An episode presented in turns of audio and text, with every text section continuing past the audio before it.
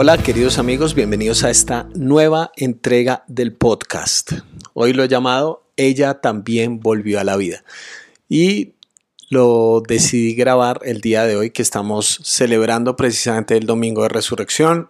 Estoy aquí en mi casa en plena cuarentena y publiqué algunas cosas de la resurrección porque es desde mi punto de vista el evento, uno de los eventos fundamentales de la fe cristiana. El apóstol Pablo decía que si Cristo no resucitó, vana es nuestra fe. Es decir, si ese evento no ocurrió, ¿de qué sirve? ¿De qué sirve todo lo que predicamos y todo lo que decimos? Entonces, es central, evidentemente, y, y por esa razón decidí también grabar este podcast alrededor de ese tema. y quiero hablar específicamente de un punto de vista respecto a la resurrección. Eh, he escuchado muchas predicas que tienen que ver con el hecho de eh, las pruebas científicas que hay a favor de la resurrección y demás. Y no quisiera centrarme en ese hecho, ya creo que hay bastante contenido al respecto, sino en una escena que me llama poderosamente la atención, que está escrita en el Evangelio de Juan, pero para que lo entendamos adecuadamente, el Evangelio de Juan está estructurado a partir de señales o signos. Eh, señales son algo que apunta eh, hacia, hacia algo más. Es como si, no sé, tú llegaras de un viaje a Bogotá, a París o a cualquier lado y encuentres el que dice bienvenido a París. Esa es una señal, pero propiamente no estás disfrutando de todo lo que significa eh, París. No puede ser que te bajes del avión y le das bienvenido a París y digas, ah, qué bueno, ya conocí París, entonces te vuelvas a montar al avión y te devuelves. Eso no tiene sentido.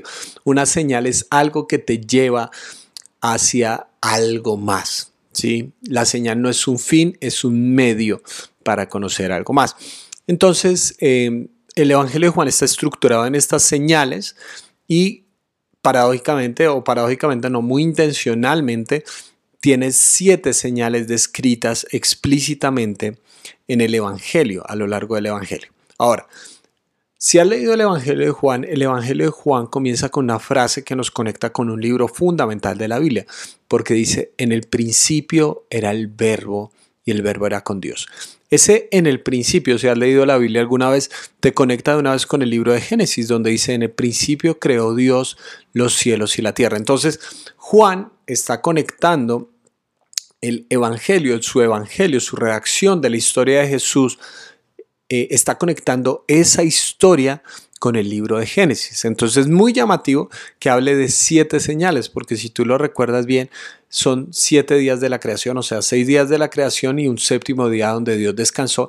Entonces ahí desde el principio Juan nos está diciendo, hola queridos amigos, estoy tratando de conectar el Evangelio de Jesús con la creación misma.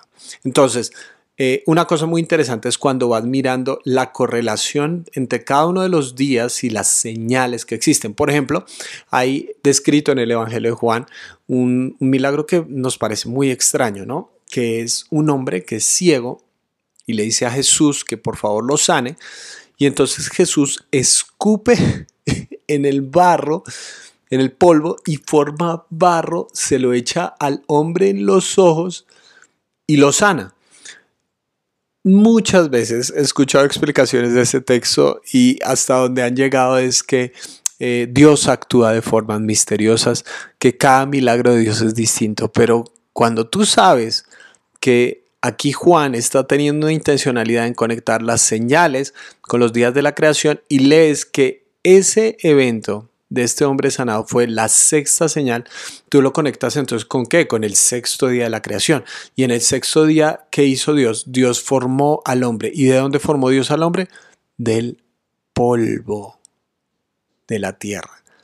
Entonces te das cuenta como, ah, ya una cosa va conectando con la otra. Y entonces llegamos a siete señales y Jesús muere y entonces queda en el aire porque ahora tenemos una señal más, es decir, una octava señal, o si lo estuviéramos pensando en términos de los días, es el primer día de la nueva creación, de la nueva semana, donde Jesús, por su muerte y resurrección, está reconstruyendo la historia. y muy especialmente la historia de la mujer. Una de las mayores críticas que se ha hecho, creo yo, más que al Evangelio, a la interpretación que le hemos dado al Evangelio, es que es misógino, que va en contra de las mujeres, que rechaza a la mujer, pero siempre que alguien me dice esto, y sí, yo sé que hay cosas terribles, he hablado en este podcast en muchas ocasiones, uh, que a propósito algunas personas me han preguntado por qué en Spotify o Deezer o en Apple Podcast solamente pueden tener hasta, hasta una cierta cantidad de capítulos, yo los numero todos y ya creo que no se va en el 20 y pico o algo así al que tenga acceso. De ahí para atrás eh, lo pueden ver en iBox, ¿sí? Porque yo tengo una cuenta gratuita, en este momento no es paga, eh, así que pues no, no veo esa necesidad. Si quieren acceder a los capítulos anteriores, entonces van directamente a la página de iBox.com y buscan para la Biblia Real y ya pueden ver para atrás. Pero el punto, cierro paréntesis, es que he hablado en muchas ocasiones también de cómo hay textos en el Antiguo Testamento especialmente, que parece que denigran a la mujer de muchas formas, y no solo parece, sino de hecho muestran la denigración de la mujer. ¿Cómo podemos entender esos textos adecuadamente? Yo soy consciente de eso, pero cuando una persona lee el Evangelio y dice que Jesús simplemente vino a perpetuar esas ideas que estaban en la cultura, yo, yo siento que tienen que leer mejor el Evangelio. Tienen que leer mucho mejor el Evangelio. Y una de las escenas fundamentales es la resurrección de Jesús. Porque en todos los relatos de los evangelios, en todos, eh, hay diferentes momentos en los que se introducen a los discípulos, etc. Pero en todas se nos menciona a mujeres que van al sepulcro donde estaba el Señor Jesús. Ellas son testigas de la resurrección. Y, y eso es un evento muy, muy importante. En Juan capítulo 20, eh, versículos 13 en adelante, es muy, muy interesante cómo se dan las cosas porque llegaron los discípulos, hombres, está hablando especialmente de Simón Pedro, les avisan que la, tumba está vacía, van, van, allá y miran y efectivamente la tumba está vacía eh, y ellos se van. Pero en el lugar se queda María. María Magdalena. Eh, y le pasa algo muy, muy interesante. En el versículo 10 dice así eh, de Juan capítulo 20. Los discípulos regresaron a su casa, pero María se quedó afuera llorando junto al sepulcro. Qué imagen, ¿no? Eh, ellos retornan obviamente confundidos y todo eso, pero ya se queda, se queda. Permanece ahí junto al sepulcro acongojada, dolorida por la situación. Mientras lloraba, no después de que lloraba, sino mientras lloraba, se inclinó a mirar dentro del sepulcro y vio a dos ángeles vestidos de blanco, sentados donde había estado el cuerpo de Jesús, uno a la cabecera y otro a los pies. ¿Por qué lloras, mujer? le preguntaron los ángeles. Es que se han llevado a mi Señor y no sé dónde le han puesto, le respondió. Apenas dijo esto, Volvió la mirada y allí vio a Jesús de pie, aunque no sabía que era él. Jesús le dijo, ¿por qué lloras, mujer? ¿A quién buscas? Ella, pensando que se trataba del que cuidaba el huerto, le dijo, Señor, si usted se lo ha llevado, dígame dónde lo ha puesto y lloré por él. María, le dijo Jesús.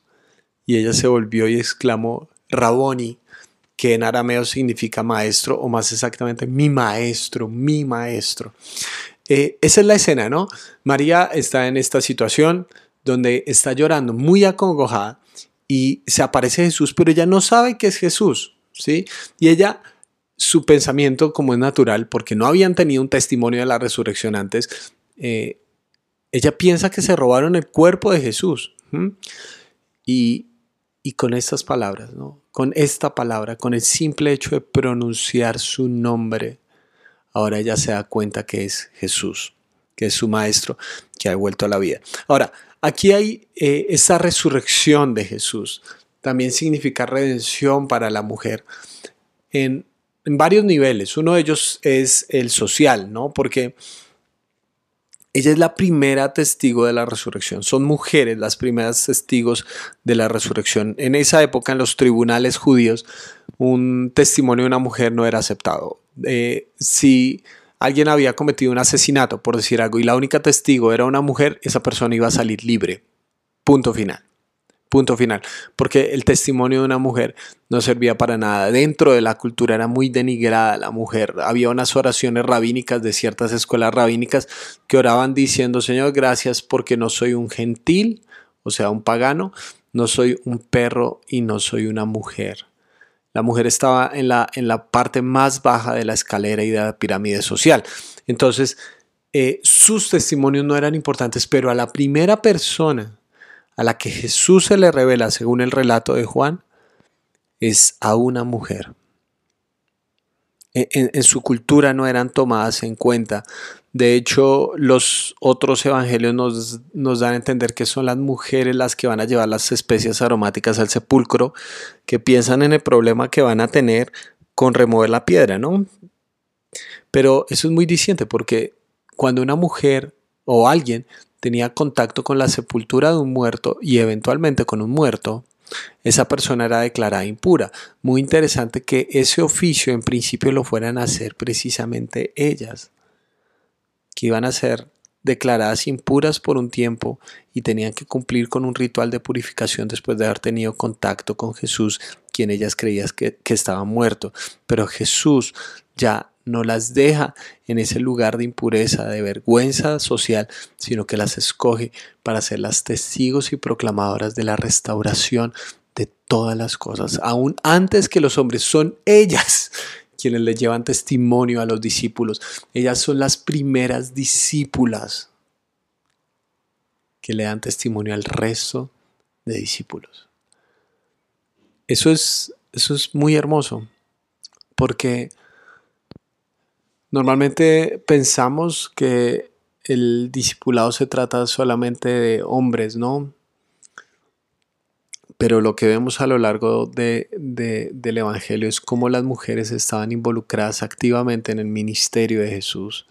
Y de hecho, mujeres lo sostenían económicamente y de hecho son ellas las primeras testigos de la mejor noticia de toda la historia.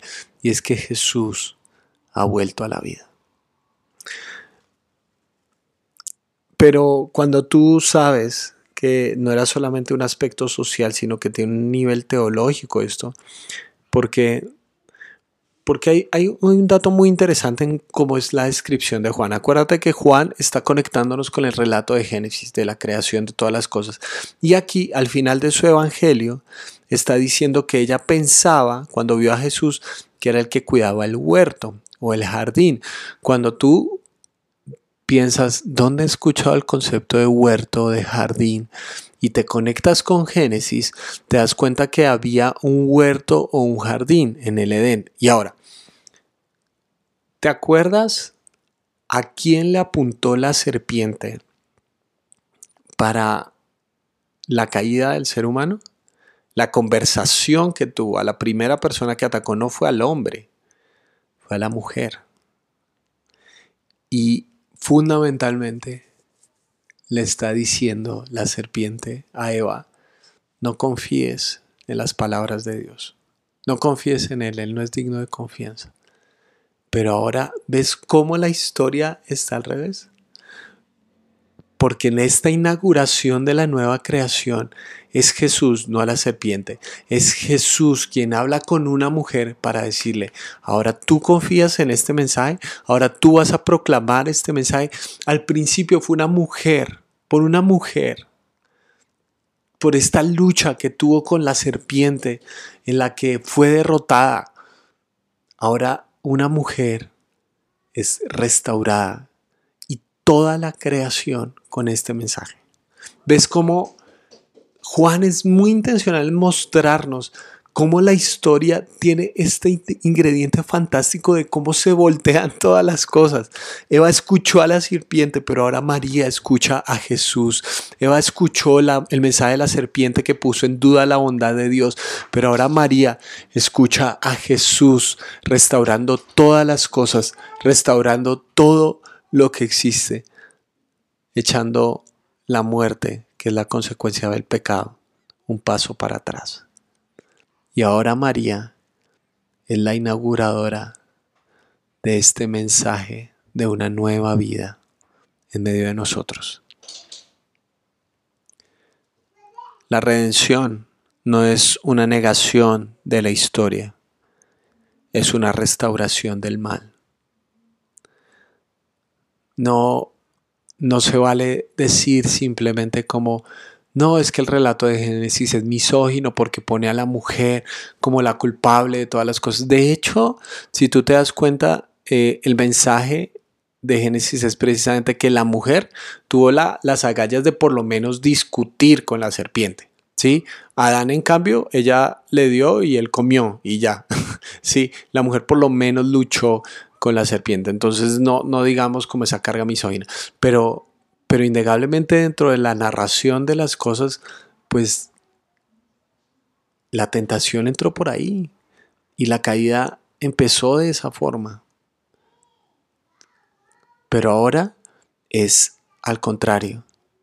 Ahora la redención comienza con el Cristo resucitado y la primera persona que va a dar este mensaje se llama María. María restaura lo que en Eva se perdió. De eso se trata la resurrección. Se trata de la restauración de todo el género humano pero específicamente del daño tan grande que la historia le ha hecho a la mujer.